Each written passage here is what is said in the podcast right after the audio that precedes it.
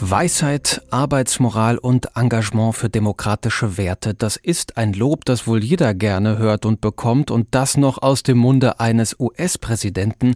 Christoph Heusgen wurde dieses Lob zuteil und das von einem gewissen Barack Obama. Unter Beweis gestellt hat er diese Tugenden als Botschafter Deutschlands bei den Vereinten Nationen. Bis ins vergangene Jahr hat er dieses Amt inne gehabt unter Kanzlerin Angela Merkel. Heute ist Christoph Heusgen Chef der Münchner Sicherheitskonferenz und jetzt bei uns am Telefon. Guten Morgen, Herr Heusgen. Guten Morgen, Herr Schreiber. Die Vereinten Nationen haben viele Probleme zu bewältigen, aber der russische Überfall auf die Ukraine gehört sicherlich zum größten. Der ukrainische Präsident Zelensky kann nicht persönlich zur Generaldebatte nach New York kommen, aber er wird per Video zugeschaltet und hält eine Rede. Dafür reist der russische Außenminister Sergei Lavrov an. Wenn Sie jetzt dort wären, in New York und auf diese russische Delegation treffen würden, was würden Sie denen sagen in dieser Situation?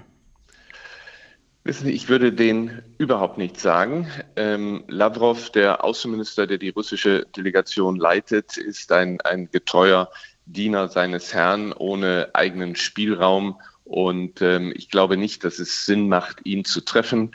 Ähm, wenn man ihn treffen würde, würde man ihn nur aufwerten. Ähm, und ähm, deswegen halte ich nichts von einem Treffen mit, mit jemandem, der verantwortlich ist als Außenminister auch für die Kriegsverbrechen, die Wladimir Putin ähm, begangen hat zeigt das möglicherweise schon auch eine Problematik, die besteht bei so einer Generaldebatte, dass man zwar zusammenkommt, aber sich bilaterale Treffen möglicherweise gar nicht lohnen?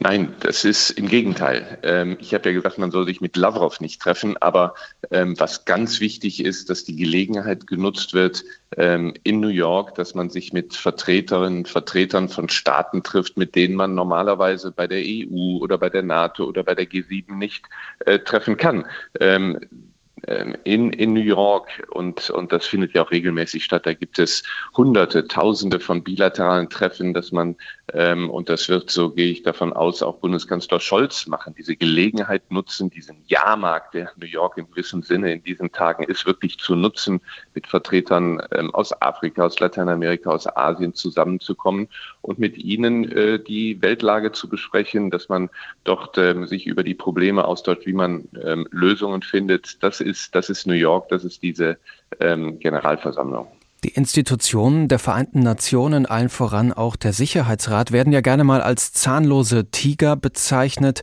Der Sicherheitsrat hat zum Beispiel auch eine Resolution nicht durchbekommen, in der es darum ging, auch die Angriffe gegen die Ukraine zu verurteilen und einzustellen. Russland hat äh, sein Veto eingelegt, wenig überraschend. Müssten diese Institutionen nicht mal dringend reformiert werden? Ähm, natürlich müssen sie reformiert werden. Ähm, es geht nicht an, dass die zum Beispiel Zusammensetzung des Sicherheitsrates noch den Verhältnissen auf der Welt nach dem Zweiten Weltkrieg entspricht. Aber ähm, diejenigen, die ein Vetorecht jetzt haben, die doch privilegierte Stellung haben, insbesondere China und Russland, stellen sich gegen eine Reform des Sicherheitsrates. Ähm, deswegen muss man mit dem, was man hat, ähm, zurechtkommen, was zum Beispiel in dem Fall ja passiert ist. Herr Schreiber, als Russland die ähm, ähm, Resolution ähm, vetiert hat, ist ähm, äh, man in die Generalversammlung gegangen, hat in der Generalversammlung eine Abstimmung durchgeführt und dort hat sich gezeigt, wie isoliert ähm, Russland war. Gerade mal vier Staaten haben Russland unterstützt.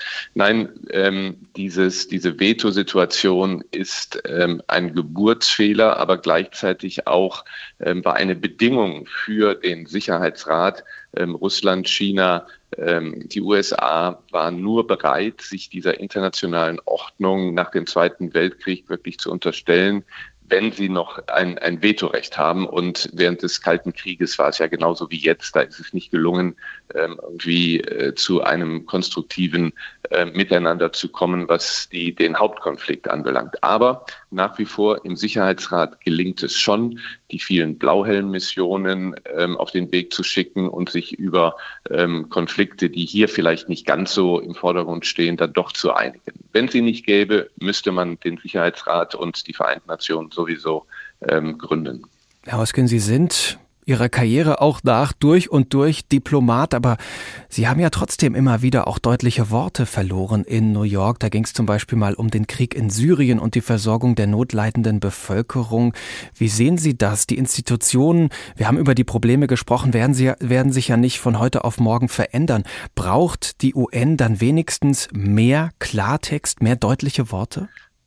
Ja, ja und nein. Ja, insofern, als sie, wenn sie im Sicherheitsrat konfrontiert sind ähm, mit einem neudeutschen Narrativ der Russen und Chinesen, die sagen, also zum Beispiel in Syrien, das ähm, ist nationale Souveränität und Assad kann entscheiden, äh, wer in das Land reinkommt oder nicht. Und er kann entscheiden, dass Hunderttausende Menschen von humanitärer Hilfe ähm, abgeschnitten werden. Da muss man dagegen halten. Da muss man klar sagen, da muss man Ross und Reiter nennen mhm. und die Verantwortlichen. Auf der anderen Seite ähm, muss man dann auch wiederum sehen, dass man in New York, wo man die Chance hat, mit Vertretern aller Länder zusammenzukommen, ob es nicht Probleme gibt, äh, Konflikte gibt, wo man ähm, äh, dann doch auf dem Verhandlungsweg weiterkommt. Also man muss beide auf der einen Seite als Bühne nutzen, um seine Auffassungen klar zu machen, wo stehen wir, auf der anderen Seite die Gelegenheit nutzen, um vielleicht irgendwo Schritte zu machen, dass ähm, wir irgendwo ein bisschen mehr Frieden ähm, schaffen können.